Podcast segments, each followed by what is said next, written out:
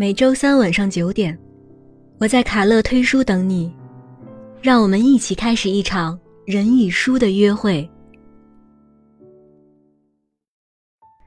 飞雪连天射白鹿，笑书神侠倚碧鸳。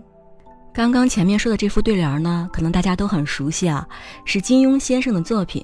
是的，没错，我们今天要分享的呢，就是金庸先生的一部作品。那我猜你们肯定猜不到我要分享的是哪一部。嗯，说出名字可能很多人都没有听过，《白马啸西风》，有听过吗？第一次推荐金庸老先生的作品，居然没有选择耳熟能详的《笑傲江湖》啊、《倚天屠龙记》啊、《射雕英雄传》这些，反而选择了《白马啸西风》，这是为什么呢？那你不妨先告诉我另一个问题的答案：如果你深深爱着的人，却深深的爱上了别人，有什么好的法子呢？不知大家是否也有答案？金庸先生在这本书里啊是没有告诉我们答案的。因为他在倒数第二段说：“这个问题啊，连《可兰经》上也没有答案。”刚才我在问这个问题的时候，你会不会有种错觉？这不像是金庸先生的作品啊，这像是某部言情小说。没错，这就是一部非常非常特别的作品。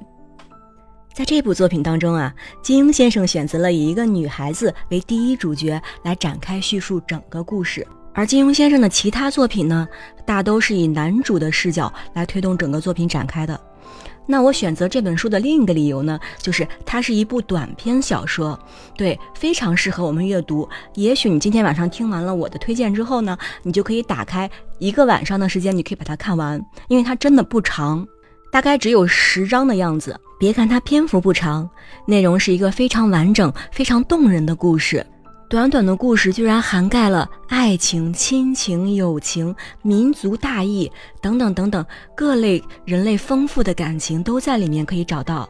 这本书我第一次看的时候啊，是在我初中的时候。没错，基本上金庸先生的书都是在我初中时光看完的，还挺怀念那个时候躲着老师偷偷看书的日子。说回到这本书上啊，在我上初中时啊，是很为这本书中的感情而感动的。没错，单相思的感情总是会赚取很多人的眼泪。而现在我回过头来再看这本书，我不禁产生了一个疑问：在感情中啊，我们的懂事儿、我们的牺牲、我们的隐忍，真的对这段感情是有帮助的吗？希望看完这本书的你可以告诉我答案，可以在评论区给我留言哟。那我可以简单的介绍一下剧情哟，涉及剧透，注意啦。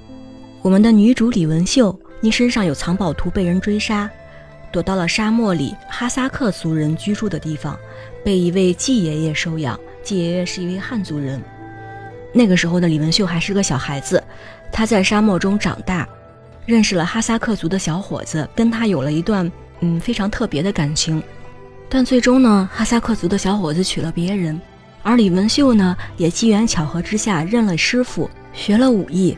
因为他身上有藏宝图，仇人一直没有放弃对他的追杀。